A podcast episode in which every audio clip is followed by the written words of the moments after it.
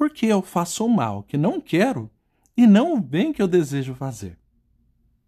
Essa pergunta é de Paulo de Tarso, mas ressoa até hoje em nossas mentes e em nossos corações. No Conversa Espírita de hoje, nós estamos colocando o áudio de uma live feita pelo Facebook, conduzida pelo nosso irmão Robson Santos, do Centro Espírita Fraternidade e Esperança em Atlanta, e nele vamos conversar sobre aspectos para mudanças de atitudes, para que possamos vivenciar tudo aquilo que aprendemos na teoria em relação à vida prática. Eu não sei vocês, mas eu tenho muita dificuldade de fazer isso. Se você também enfrenta todas essas dificuldades e dilemas, não deixe de conferir os próximos minutos desse Conversa Espírita.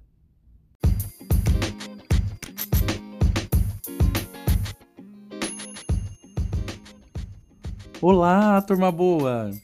O podcast Conversa Espírita é uma produção do Departamento de Mídias Sociais do Charlotte Christian Spirit Center, no estado da Carolina do Norte, nos Estados Unidos. Se você quiser participar conosco, mandar sugestões de tema, uma crítica construtiva ou mesmo divulgar algum evento na região onde você mora, basta mandar um e-mail para conversaespiritapod, pod, arroba gmail.com e teremos muita alegria de divulgar aqui. Como nós já dissemos, o podcast de hoje é uma transcrição da live que nós realizamos e ele está nesse formato. Então pedimos desculpas pelas partes visuais que você não poderá acompanhar, mas lhe convidamos a visitar a página do Centro Espírita Fraternidade e Esperança. Um grande abraço e espero que você possa se divertir muito e também aprender com o podcast de hoje.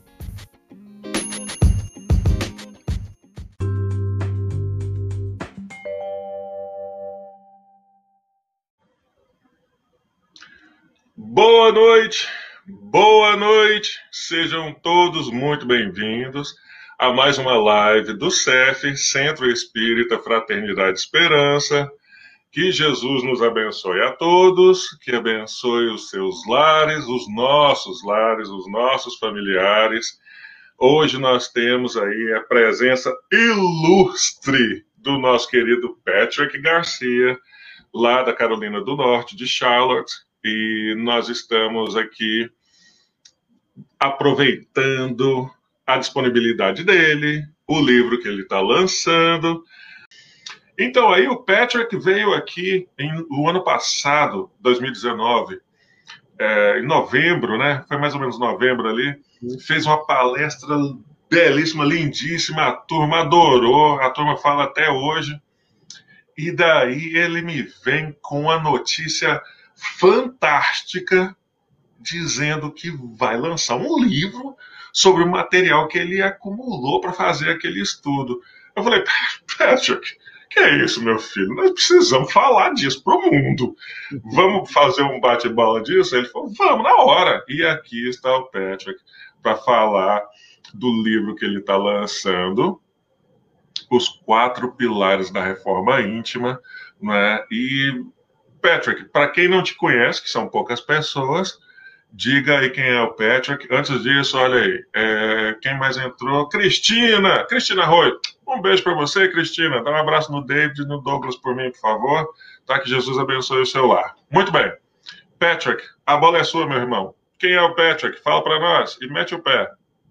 Bem, muito obrigado, primeiramente, viu? A você aí, a toda a turma do Fraternidade Esperança, o pessoal que está acompanhando a gente pela internet. É, eu já gostei muito que você disse que a gente não precisa passar por isso sozinho, né? E realmente nós não nós não precisamos. E de forma um pouco estranha, eu quero agradecer a Deus pela bênção da internet, né?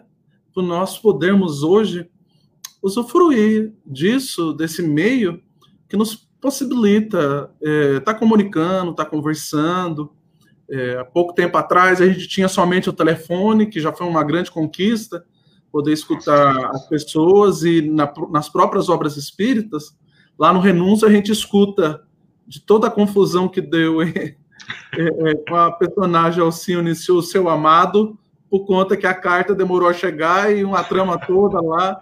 E se tivesse a internet, eles não tinham esse problema, tinham evitado muitas dores. Com certeza. Então, sou feliz, sou feliz a Deus de nós termos a internet nesse momento. Eu, eu adoro o momento histórico que a gente está vivendo, viu, Binho? Eu gosto muito mesmo. Mas, e, mas, é claro. É, mas principalmente de poder estar tá utilizando ela é, para essas conversas, reflexões, para se aproximar de amigos, né? E para nós podemos estar com vocês aí, é, que são pessoas realmente muito queridas do nosso coração. O CEF tem um espaço é, é, aqui oh, na nossa obrigado. memória.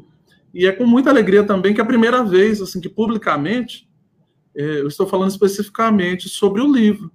E também acredito que não poderia ter melhor espaço, melhor lugar para iniciar, para falar. Então, eu sou, eu sou o, o Ed Patrick para os cobradores de conta, o Patrick para os amigos e o Recobeco para a família. família. E nós estamos aqui na cidade de Charlotte, na Carolina do Norte, é, onde nós fundamos em 2013 é, o Charlotte Christian Spirit Center e é, de forma profissional eu sou estudante é, de psicologia na, a, na University of Charlotte, um, perdão, na University of North Carolina at Charlotte aqui em Charlotte. Estou na Universidade Estadual aqui em Charlotte e é, sou estudante lá no curso. Passei, na verdade, para o doutoramento, para o PhD em psicologia, mas estou cumprindo algumas disciplinas ainda no mestrado, até chegar lá.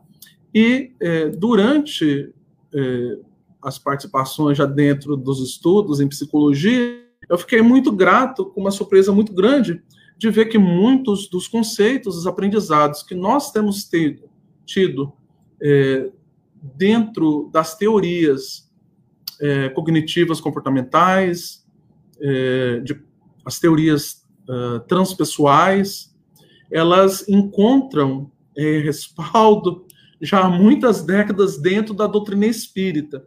Então, é, muitas coisas que a ciência vem hoje, dentro da psicologia, dizer, é, em realidade, tem coisas que estão tá no livro dos médiuns, no livro dos espíritos. E eu vou trazendo dentro do livro essas, essas falas, essas trocas, o que é, nós podemos encontrar dentro da ciência do mundo que pode nos ajudar a, a crescer intimamente. Então, é um livro também um pouco de curiosidades, é um livro que pessoas que têm, que gostam dessa questão é, da psicologia, pessoas, trabalhadores espíritas, que estão buscando é, crescer, encontrar ferramentas para analisar determinadas áreas, principalmente eles que já estão há muitos anos dentro do espiritismo, ou que são dirigentes, a refletir, a parar e a pensar é, até onde tem chegado, até onde está nesse instante no seu processo de crescimento espiritual e de transformação íntima, e o que é possível fazer ainda dentro dessa existência para melhorar é, o máximo possível. O livro, logo no início, ele traz assim é, muitos pressupostos, muitas ideias, ele fala do que ele é, do que ele não é. Então, já posso começar dizendo que não é o tipo de livro de autoajuda. É, pelo contrário, ele é um livro para deixar é, mais questionamentos. E justamente porque nós acreditamos que nós somos os senhores, ninguém conhece a nossa vida melhor do que nós mesmos. Né? Ninguém conhece a nossa trajetória de vida melhor que nós mesmos.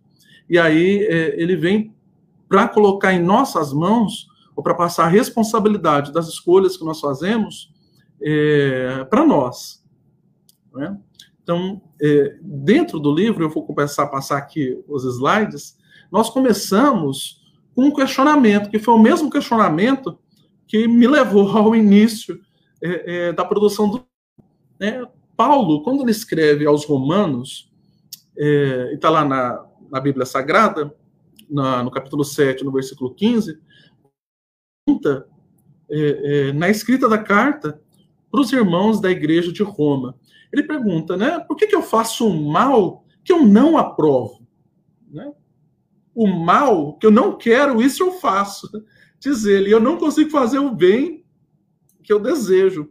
E essa é uma inquietação particular minha. Né? Então, é, nós crescemos dentro da doutrina espírita, nós temos conhecimento de tudo aquilo que Emmanuel, Jonah de Angelis, é, André Luiz vem nos falar, nós aprendemos o que é correto, mas muitas vezes nos pegamos ainda é, praticando o egoísmo, é, agindo de forma deliberadamente para o mal, sabendo que estamos agindo no mal, é, às vezes agimos de forma que não é deliberada inconscientemente, mas não conseguimos fazer aquilo ou colocar em prática aquilo que tem em teoria. É, e por dentro desse questionamento, então não é um questionamento novo, não é um questionamento de nós, espíritas.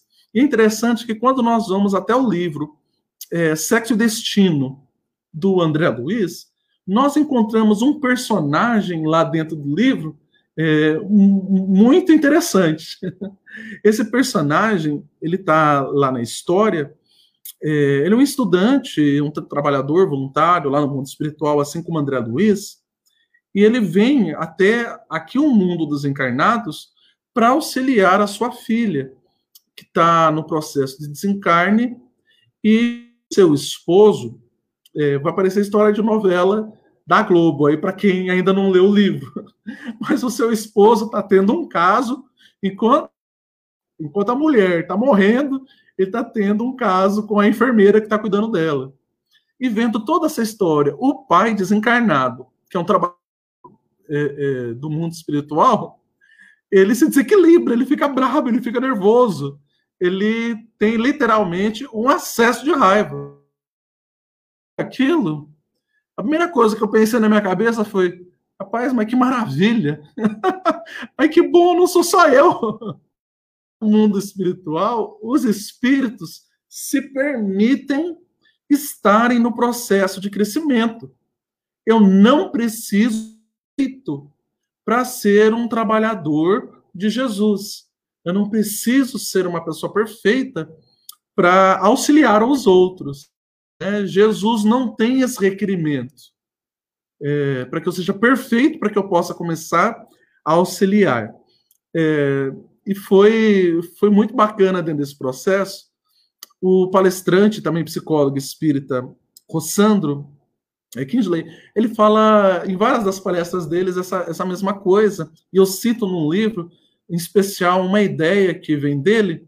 Ele fala que nós precisamos abraçar a nossa humanidade se nós desejamos ser anjos. Né? Então, antes de nós nos tornarmos anjos, nós precisamos aceitar a nossa humanidade, aceitar que nós somos imperfeitos e silenciar um pouco o nosso orgulho de que nós precisamos ser perfeitos o tempo todo, de que nós precisamos agir de forma é, irretocada a todo momento, porque isso são manifestações do nosso orgulho e são pensamentos que eu trago lá, isso é algo da psicologia, são pensamentos irracionais, né? São crenças é, limitantes irracionais que a infelicidade dentro dentro de nós. Então, é, esse é o contexto, mais ou menos, que nós vamos encontrar dentro do livro. Como que nós vamos passar ou é, nos empoderar, vamos dizer assim, de ferramentas que vão nos auxiliar a fazer um pouco menos o mal que não queremos fazer e passar a fazer um pouco mais o bem que nós, é, nós desejamos. Ele parte de um pressuposto que eu apresento é, na abertura do livro e também logo na introdução. É, é lá, que é e psicológico, é, não é possível alcançar crescimento espiritual. Então, o que, que isso significa? Palavras. Eu preciso analisar as minhas estruturas psicológicas e de equilíbrio se eu desejo estabelecer virtudes e transformação para mim mesmo. É, na prática, isso se aplica da seguinte forma: nós viemos, é, cada um de nós, de uma tradição é, é religiosa brasileira católica. E aqui nos Estados Unidos existe uma tradição religiosa protestante, mas ambas são tradições cristãs.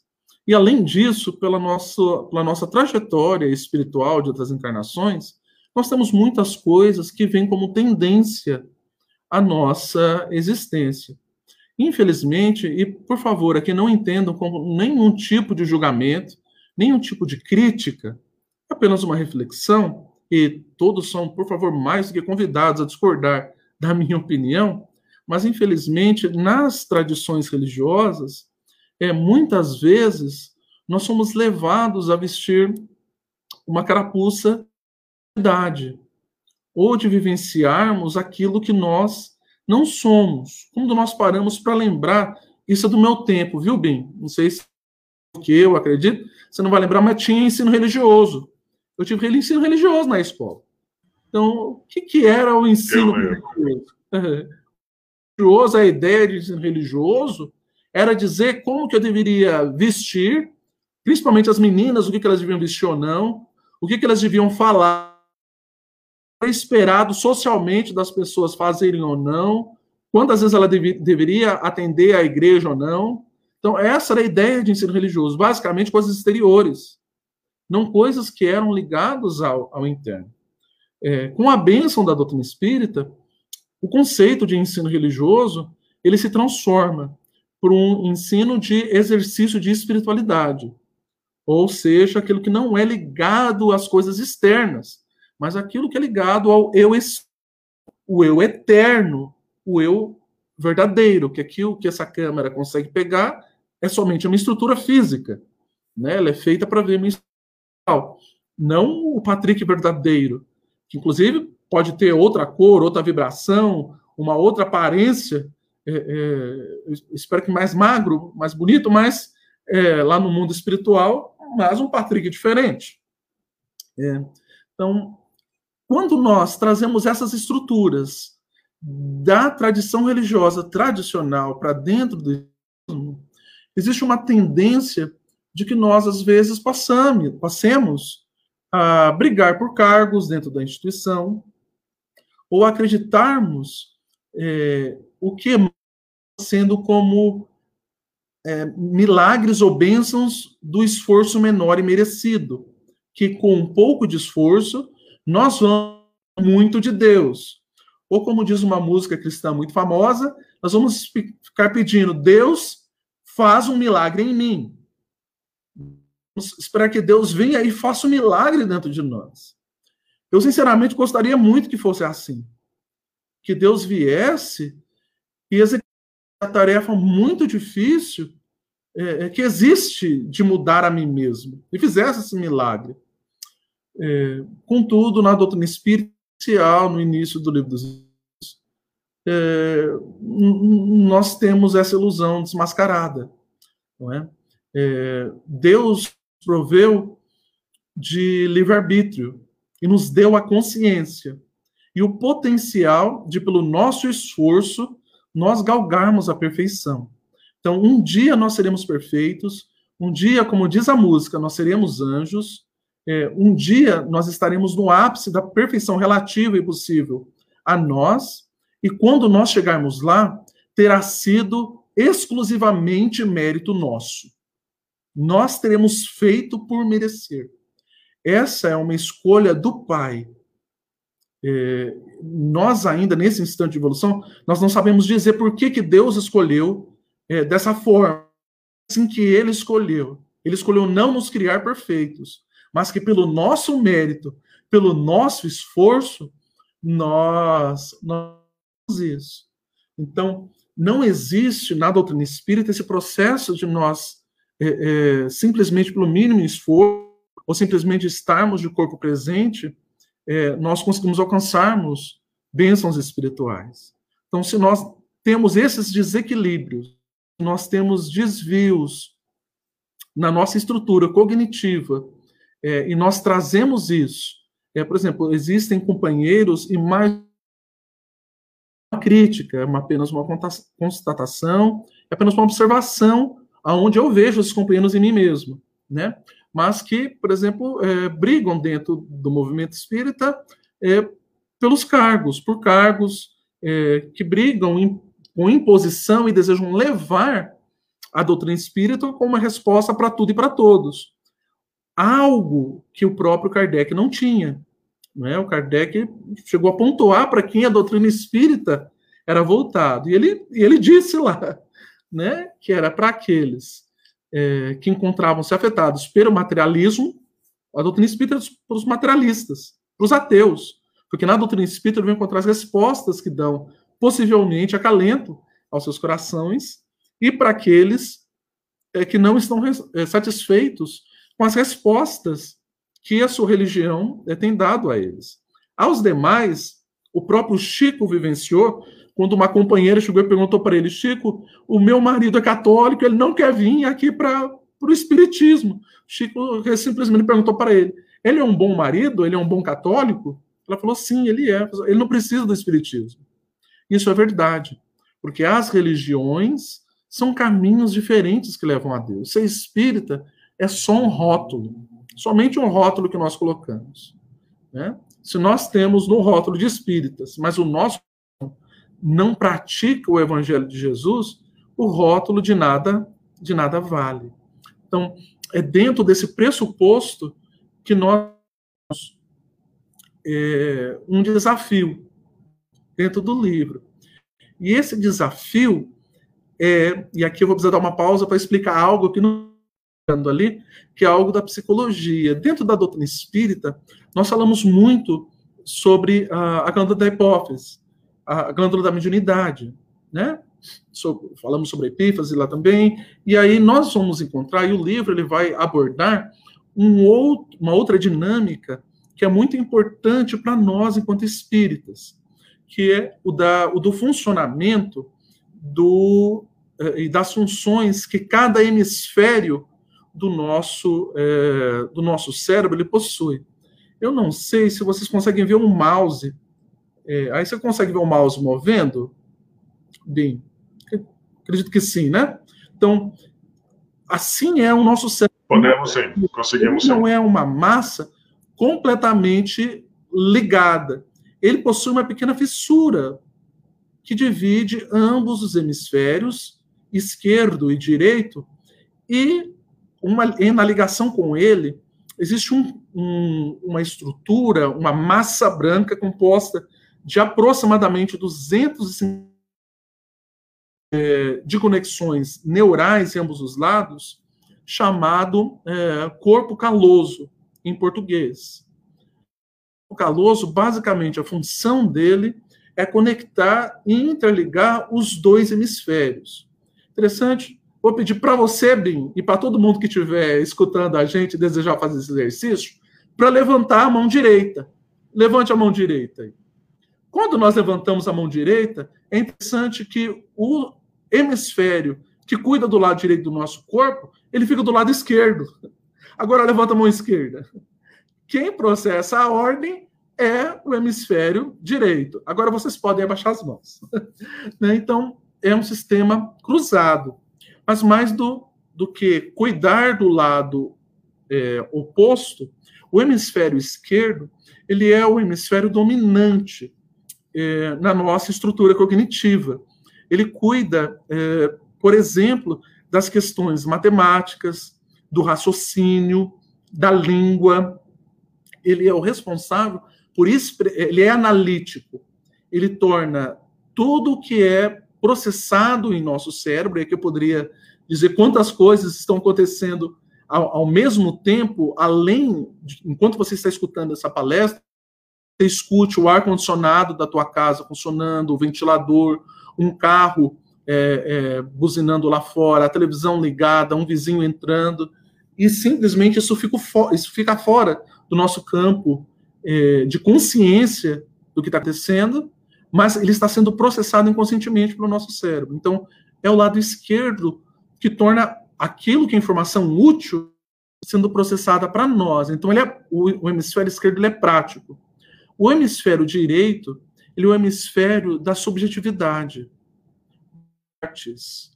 é, do imponderável, do imaterial. Então, é quando nós observamos, escutamos uma música, vemos um quadro, é, compomos uma poesia, editamos, ele é, se ativa. Então, o emissário direito, ele é como se fosse um emissário de informações e só que tudo que o hemisfério direito produz, ele é enviado para o hemisfério esquerdo, que ressignifica e interpreta esses dados. Devido à estrutura cultural do Ocidente, é, nós somos culturalmente levados a dar uma grande importância e superestimular o hemisfério esquerdo. Então, tudo que nós fazemos, ele precisa ter uma utilidade, ele precisa ser prático, ele precisa ser rápido. E, infelizmente, isso também, como nós somos espíritos encarnados, e através dessa estrutura que o nosso corpo, é, o nosso perispírito se expressa no corpo, é, nós acabamos tendo o nosso entendimento e expressão da espiritualidade enquanto na matéria submetido também a essa estrutura. Então, durante a leitura do livro, nós fazemos um desafio, que é de manter os dois hemisférios ligados. E isso vai auxiliar a nós a conseguir fazer as práticas de conhecimento de si mesmo. Então, é, uma prática que é do mindfulness, que está ficando bastante difundido agora também lá no Brasil, mas aqui nos Estados Unidos muito conhecido, é a prática de manter-se presente no momento. Então, não dar o ou racionalidade no que está sendo dito. Então, quando nós vamos lendo, durante o livro, o livro tem pausas. Então, nós pedimos para que você leia o livro em vários momentos e pense o que aquilo traz de significação para você. É, o, o, que a leitura, se você memória é, de algo que está sendo passado e como aquele conhecimento ele se encaixa dentro da sua intencionalidade, da sua trajetória pessoal e nos objetivos pessoais que você tem. Porque é, é outro pressuposto do livro também, de que nós não podemos aplicar é, não sei se você já conheceu, Bim, mas é, estruturas, aplicativos, agendas, livros que ditam como nós devemos fazer a nossa reforma íntima, porque isso vem de um terceiro. Reforma íntima, no seu nome, ele já tem uma íntima, ele parte de, de mim. Eles são bons instrumentos se eles me possibilitam expressar e colocar a minha pessoa ali também, com a minha trajetória, com os meus anseios e com o que é possível a mim realizar dentro é, da pesquisa bibliográfica para auxiliar, porque no último capítulo do livro é, eu coloco ali algumas sugestões de ferramentas, instrumentos que nós podemos, enquanto espíritas, utilizar para darmos como se fosse um é, no nosso crescimento, nessa transformação mesmo, de forma é, real, sem peso, sem julgamentos, outros enquanto nós mesmos, mas dentro dessa pesquisa bibliográfica, é, eu, eu pude ver que existem muitos desses materiais que eles são impositivos. E, e eles trabalham dentro de uma conquista ou colocam em nós um requerimento para vivenciar virtudes que são irreais, que eu acho que dificilmente o próprio André Luiz conseguiria lá no mundo espiritual. Então, e dentro da obra, a todo momento, nós fazemos um, o André Luiz é como se fosse o nosso validador, ou o nosso relatório ali. Nós vamos olhando o que foi feito com o André Luiz no mundo espiritual. Então, a ele foi permitido passar sete anos no umbral, processando a dor. Quando ele chega em nosso lar, foi a ele permitido reclamar. Ele podia reclamar, ele reclamava, ele falava. Ele levou um tempo a começar a trabalhar. Um bom tempo, aliás. Ele ficou aprendendo. Ele foi exposto a famílias. Ele fazia considerações e, e retrucava, por exemplo, o ministro Clarencio. E o ministro Clarencio não a demonstrava, não brigava com ele. né, escutava e quando conversava, levava ele a refletir. Não impunha uma mudança, André Luiz. Dona Laura, que é um personagem, a, a mãezinha do Lisas, um personagem que eu provavelmente prestar muita atenção, porque é um personagem de muita coerência, é, na minha opinião, e que auxilia André Luiz, a, a enfermeira Narcisa, a fazer grandes mudanças de dentro para fora, nas sugestões que elas vão dando para ele. Então, essas elas foram propositalmente é, colocadas no caminho de André Luiz. E aí é o Patrick falando agora, e eu acredito que André Luiz, quando escreveu o livro, e isso nós já sabemos por conta é, é, psicografia do próprio Chico, que as obras de André Luiz, como as de Emmanuel, não foram escritas somente por eles, pelo aquele espírito. No mundo espiritual existia um conjunto de revisores ou de espíritos que foi avaliando que era importante a, a ser trazido a nós aqui, enquanto encarnados, para refletirmos. É, é, é, um trabalho que é ligado diretamente ao coração do Cristo. A, a missão que o Chico desenvolveu aqui, aqui para nós. Nós ainda não temos noção do tamanho de bênçãos que foi a vida de Chico Xavier, o seu legado. Mas, bem, eu acredito que esses relatos que André Luiz optou por trazer para nós, é, essas conversas que ele teve com esses personagens, eles têm uma significação que é preciso prestar muita atenção. É, e é dentro deles que eu procuro é, é, validar, observar, e uma dessas coisas é que o André Luiz ele não foi imposto um processo de reforma íntima em que ele não se expressasse, onde ele colocasse quais eram as demandas do que ele desejava. Um último exemplo claro para falar sobre ele, uma coisa que ele precisava, que ele, que ele queria muito, ele queria ter contato novamente. Que no início ele se achava dono. Ele pensava, ah, tadinho dos meus filhos, tadinha da Célia, deve estar tá chorando sem mim, deve estar tá comendo pão que o diabo vai viver sem mim. Não é? E a todo momento, se nós observarmos, no livro todo, de ensino para André Luiz não é como viver no mundo espiritual. Porque isso ele aprendeu naturalmente. Ele já estava desencarnado.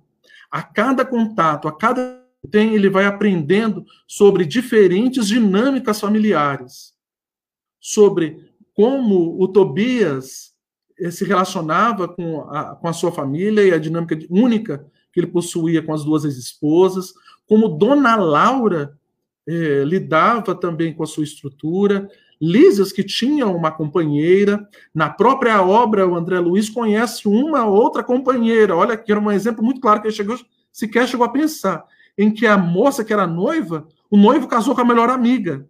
E o André Luiz não consegue despertar na cabeça dele, olha, presta atenção que isso pode estar fazendo com você também, ele sequer considerava. Os espíritos estavam preparando ele. E por que o André Luiz queria daquela forma? Porque o André Luiz é como nós. Ele queria que quando a, como a, a gente divorcia a pessoa que divorciou, né? O que, que ele quer? Imagina, passa três, quatro anos, não, outra pessoa não consegue viver sem mim, a outra pessoa vai chorar o resto da vida e passa três anos, principalmente para o homem, né? Vê que a mulher melhora muito sem a gente. Né? Ela encontra a felicidade, encontra pessoas melhores do que nós. E é isso que o André Luiz queria, no fundo.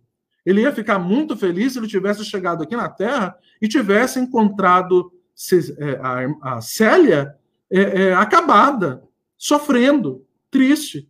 E o que quebra o coração do André Luiz é que ela estava super bem sem ele. Que o novo parceiro dela era realmente um companheiro. André Luiz provinha tudo materialmente para a família, para o lar, mas não provia amor. E ele se achava dono da família. Então, nesse processo dele todo, era isso que ele mais desejava.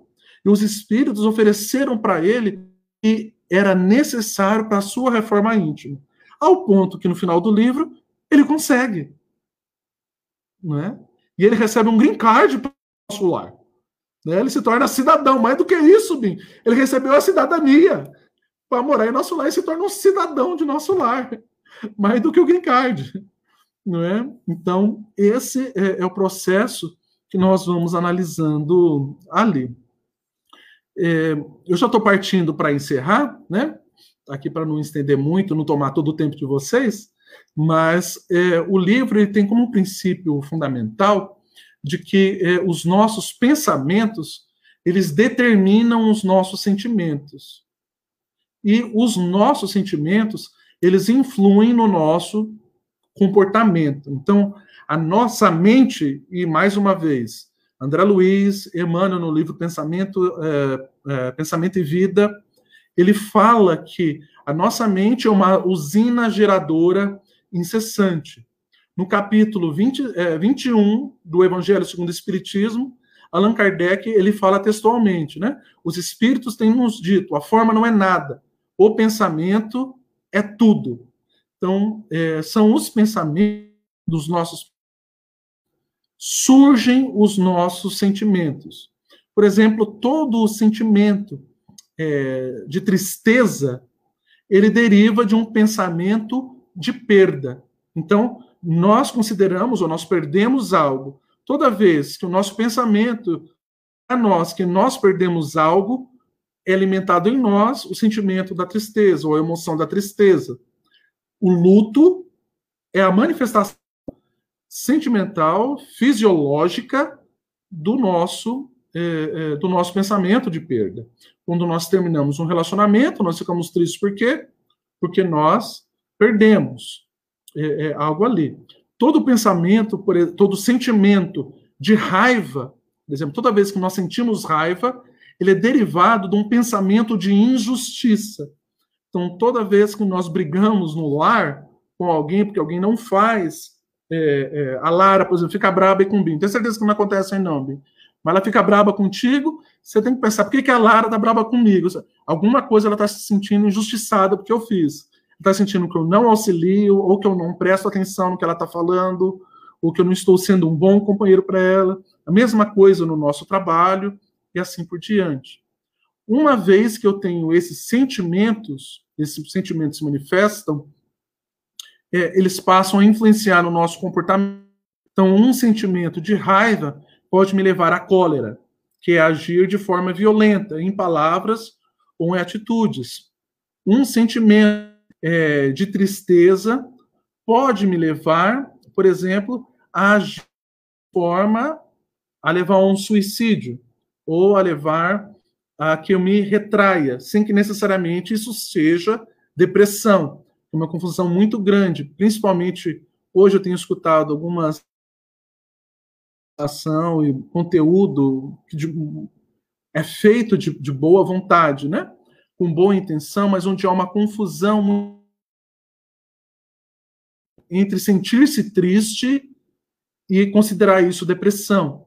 Então, nem toda pessoa depressiva ela evidencia isso por meio de tristeza. E nem toda pessoa triste está em depressão. A tristeza é um sentimento comum e não é um sentimento ruim. Isso é uma coisa interessante. É quem já assistiu o, o filme Inside Out, se não me engano, em português foi traduzido para Divertidamente, uma animação da, da Disney. É um filme maravilhoso. Quem não assistiu ainda, assista essa noite. E são uma animação que mostra essa estrutura aqui de pensamento, sentimento, comportamento. Nós vamos vendo como os sentimentos vão guiando o comportamento da menininha na história da Disney. E aí, quando eles implantam, ou quando um pensamento, tem um pensamento que eles colocam lá, que os próprios sentimentos não conseguem tirar dela, e ela começa a agir, os seus comportamentos são por conta que os sentimentos não conseguem passar por cima do pensamento. Né? Esse é uma estrutura, é, é, por exemplo, que onde as terapias cognitivas comportamentais, ou a teoria cognitiva comportamental se estabelece, e isso é presente também nas obras de André Luiz. Tá? Então, é, quais são os quatro pilares que nós elencamos no livro? O primeiro é congruência, que nada mais é do que quem eu sou, o dito e como eu estou agindo é quando está em harmonia. Então, no capítulo, nós conversamos e desenvolvemos e aprendemos. É, aprendemos, gente. Olha, não tenho uma condição de ensinar ninguém. Onde nós conversamos Senão eu vou estar vendendo coisa errada, que vai ser propaganda enganosa, que não tem nada a ensinar para ninguém. Mas nós conversamos sobre como conseguir entrar em harmonia, equilibrar a pessoa que eu sou colocar em harmonia aquilo que eu acredito, principalmente os ensinos espíritas, e, e o agir em, em, harmonia. O segundo pilar que nós colocamos lá é de comunicação atentiva, que nada mais é buscando o exercício para que a gente possa se expressar, ou seja, falar, né, e interpretar, ou seja, ouvir de maneira efetiva por meio dos sentimentos. Então, para que nós possamos falar sobre os nossos sentimentos, expressar sentimentos, além de ideias, e conseguir escutar os sentimentos que estão por trás das falas é, do outro. Então, se eu desejo crescer espiritualmente, eu preciso aprender a me comunicar. E aprender a se comunicar não é somente aprender a falar, mas principalmente aprender a ouvir. Ao ponto que tem um capítulo inteiro no livro Nosso Lar, do Saber Ouvir.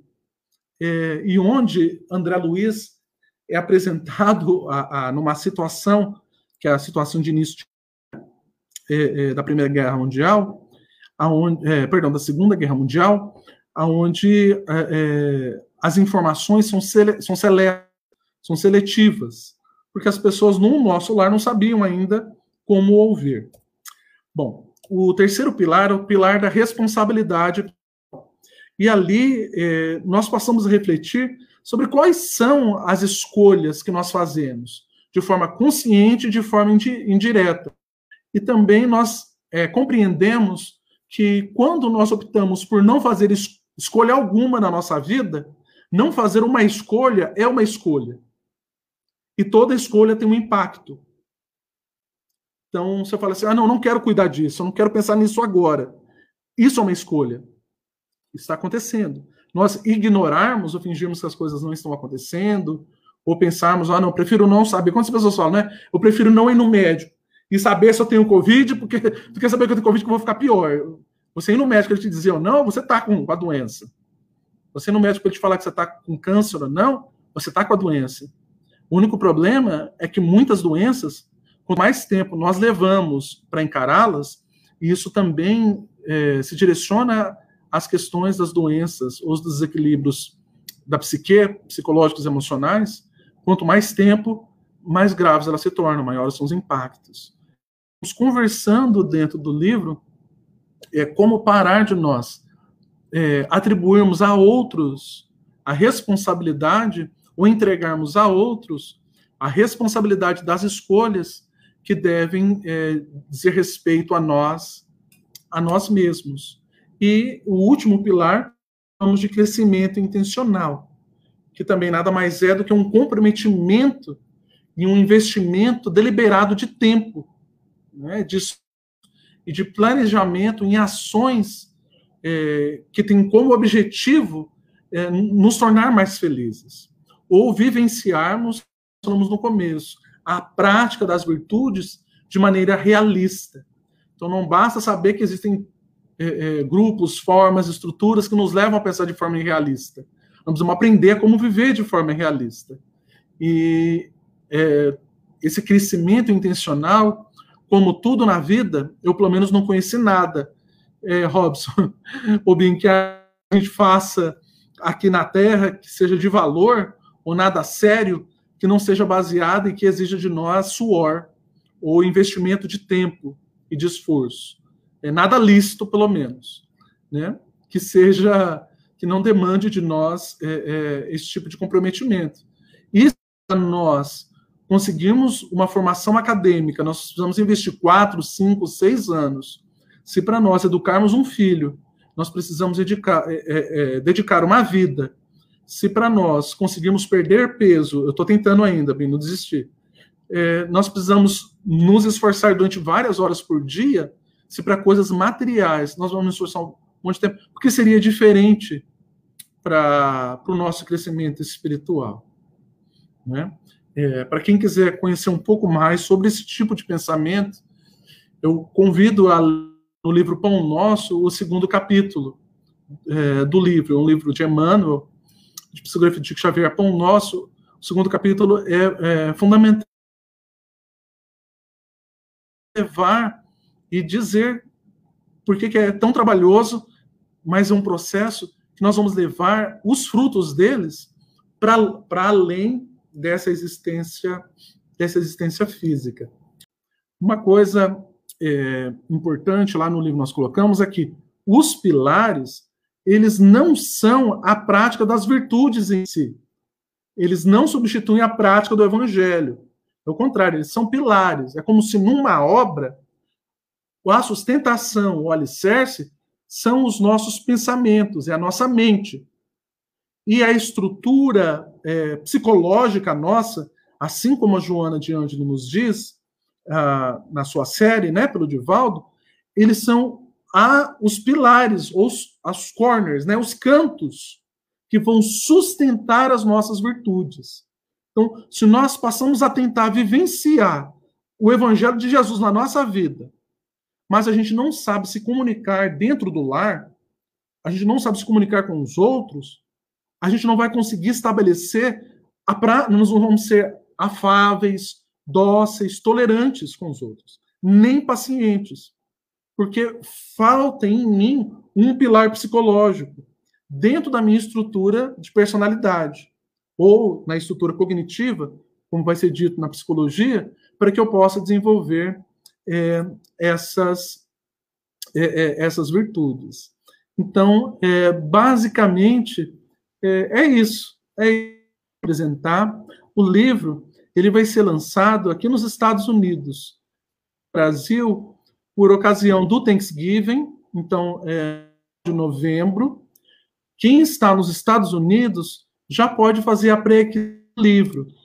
Quem está pré-adquirindo agora, durante o mês de está nos ajudando muito. É, parte dos direitos autorais são doados, né, foram doados para a Casa Espírita, é, para o Departamento de Assistência Social da Casa Espírita, para auxiliar na manutenção das atividades de caridade, mas nesse primeiro momento nós estamos tentando enfrentar é, o desafio de levantar o valor, o dinheiro, para poder pagar a editoração e mandar ele para o prelo, né, para poder imprimir. É, porque, claro, a gente está fazendo tudo assim com muito carinho, está procurando fazer com uma capa bacana, com um bom papel. É, nós estamos pagando uma revisora de língua portuguesa, de língua inglesa, que é profissional, que trabalha só com isso. O carinho que a doutrina espírita merece, né? De nossa parte, porque tem nos feito tão bem. E a pré-aquisição do livro, então você adquire hoje e vai receber no primeiro dia de lançamento, é, esse valor nos auxilia muito a conseguir fazer isso.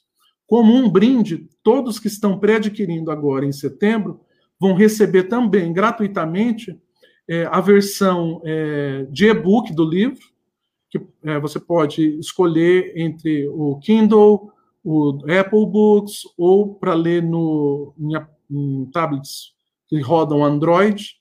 E também nós vamos fazer uma sequência de quatro seminários é, do livro, ou um estudo de seminário do livro, e é, as pessoas que estão pré-adquirindo é, participam conosco também de forma gratuita, sem nenhum custo, desse seminário. Maravilha. Bem, muito obrigado, meu irmão. Espero não ter confundido. É, sinceramente, com muita sinceridade, o livro ele é uma conversa, ele é uma troca é, é, de vivências não tem nenhuma expectativa de modificar a vida de ninguém, não tem nenhuma expectativa de ser best-seller, não tem nenhuma expectativa de nada a não ser trazer é uma conversa, uma experiência é, daquilo que nós temos visto e aprendido na doutrina espírita e daquilo que nós desejávamos colocar, expressar no papel. Maravilha. Mas, rapaz, já é sucesso. Só de a gente conseguir concretizar um projeto desse, já é. Imagina, já é sucesso, Patrick. Imagina. Ó, antes da gente passar para perguntas e respostas, um grande abraço aí para o pessoal que está entrando, que não deu tempo de eu falar. Um beijo para todo mundo. Nós temos aí o Adalto Silva entrou, a Cecília Diniz, um beijo lindo de paixão. Damares Roundtree, essa é minha querida, minha querida Damares, Jesus abençoe você, o seu lar, e o Bob. o Clayton, que é o meu irmão, conectou, o Valdivino conectou conosco, o pessoal de Goiânia. Rapaz, nós estamos rompendo fronteiras aqui. O pessoal de Goiânia, a Débora, lá de São Vicente, se eu não me engano. São Vicente, não é isso, Débora? Queridíssima também, conectou, sempre conecta com a gente. A Fernanda Lessa, linda, querida, muito obrigado. A Márcia Trajano conectou conosco. Muito obrigado pelo carinho. A Ana Tavares, lindíssima, muito querida. Beijo para você, Ana. A Marlene Regi, que Jesus abençoe, Marlene, obrigado pelo carinho. A Dora Gonçalves, por todo o carinho que ela tem por nós. Por nós, ela divulga a gente aí, compartilha o material, ela é muito querida. A Cida Brandão também conectou. Cida, um beijo para você, para a família. É, quem mais conectou aí? a gente não vai deixar passar nenhum. A Joelma entrou também. Joelma, beijo para você, querida. Para você, o Eli, suas crianças, o seu lar. Maravilha. Ó, a, a dona Rosa Vasconcelos também conectou conosco. Dona Rosa, um cheiro, minha querida. Fica com Deus. Que Jesus abençoe a senhora, o seu lar. Muito bem.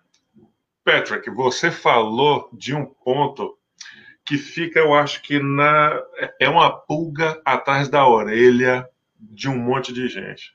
Bom, primeiro agradecer você, o pessoal do Centro Espírita que você é, dirige lá, junto com a Pabline, com o Eduardo, é, os demais, que eu nem lembro o nome de todo mundo, o, o marido da Pabline que veio aqui também conosco, o Todd. Todd. Uhum. O Todd. Manda um abraço para todo mundo e agradecer você por esse presente. Agora é o seguinte. Você, falou, você usou lá a citação, logo lá no começo, de Paulo, né? É, esse conflito, né, essa dualidade que a gente vive constantemente. Aí eu te pergunto o seguinte: diante desse material que você compilou, olha, a Rita também conectou aí. Rita de Cássia, minha flor, um beijo para você, querida. Ó, diante desse, desse compilado que você colocou aí para nós, onde entra aí a necessidade e como a gente pode uh, exercitar uma disciplina mental? Aonde dos quatro pilares que você acha que poderia encaixar melhor isso aí? Essa pergunta é muito interessante. Bem, o, próprio, o, o, o André Luiz, Emmanuel, ele tem uma frase que ele fala assim, que é, é, ele usa para concentração. Ele fala, uhum. concentração exige vida reta. Né? Então, obviamente, é, ele tá, o que ele está dizendo para nós é que nós precisamos exercitar a vida reta, e quanto mais nós desenvolvemos né, essa prática da vida reta, melhor nós conseguimos nos concentrar. É, pelo viés psicológico, usando lá a estrutura, né? Os pensamentos, eles determinam os nossos comportamentos. Quando nós mudamos os nossos comportamentos, perdão, os nossos pensamentos, nós passamos a modificar a forma como nós agimos. Vou dar, eu vou dar um, um exemplo engraçado. Manda para nós. Manda. Manda é, para nós. O, o, filme, o filme Frozen 2, Frozen 2, é, com a minha filha. Tu, tu, já assistiu Frozen? Nem o primeiro. Você já vai uhum. falar do segundo. É, no, é, o pessoal que tem filho, eu te garanto, principalmente menino, todo mundo já assistiu várias vezes. Bem, eu só conheço a música Let It Go. Let It Go, e vai, e, vai. É esse mesmo lá no, no filme, acontece tem uma história que, que deslonga, é, se desloca pela, pela história inteira.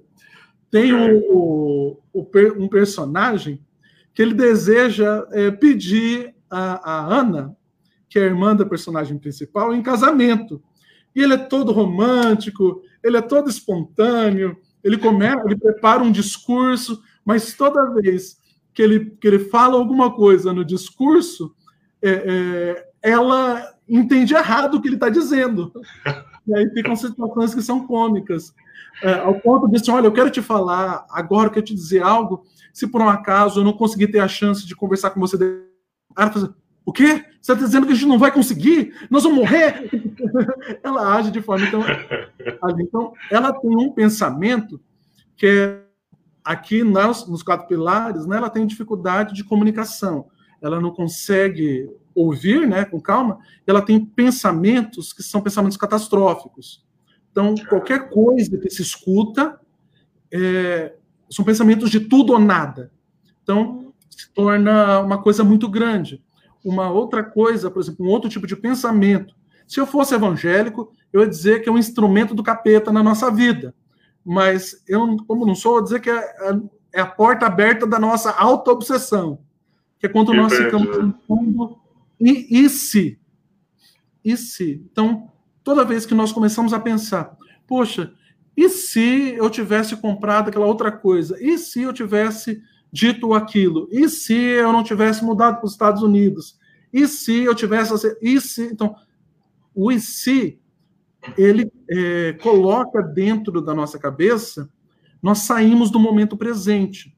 E aí nós começamos a entrar num processo de tristeza pela perda daquilo que nós não conseguimos executar. Então, esse pensamento ele causa em nós atitudes que são derrotistas ou atitudes, é, no caso, por exemplo, lá da Ana na história da, na, na, do Frozen, ela acaba perdendo muito porque o, person, o outro personagem deseja ela pedi-la em casamento e aquilo ali uma real. Quantas pessoas não tentam interpretar o que o outro está dizendo? Ah, você está querendo dizer tal coisa. É, fulano veio aqui e me deu uma coisa que ele está querendo. Essa estrutura de pensamento leva a um comportamento que é destrutivo. Então, como educar? Que foi a sua pergunta.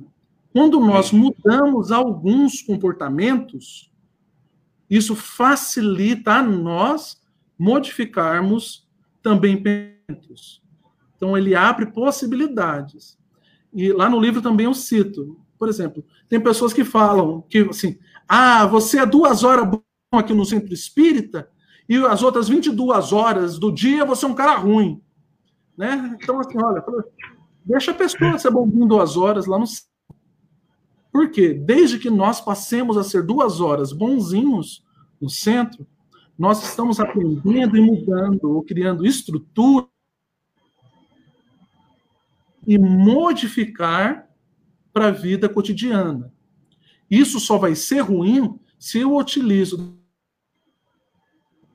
para fingir ser quem eu não sou dentro da casa espírita.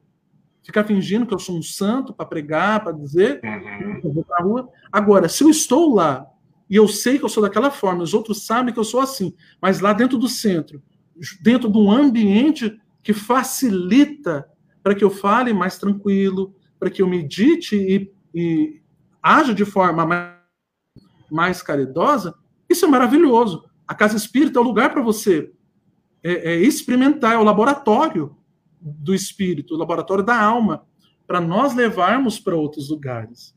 Então, é dentro desse exercício. Agora, a melhor forma, é, a forma principal, que dá muito mais resultado, é pelo conhecimento de si mesmo. Então, como mudar estruturas de pensamento? Né?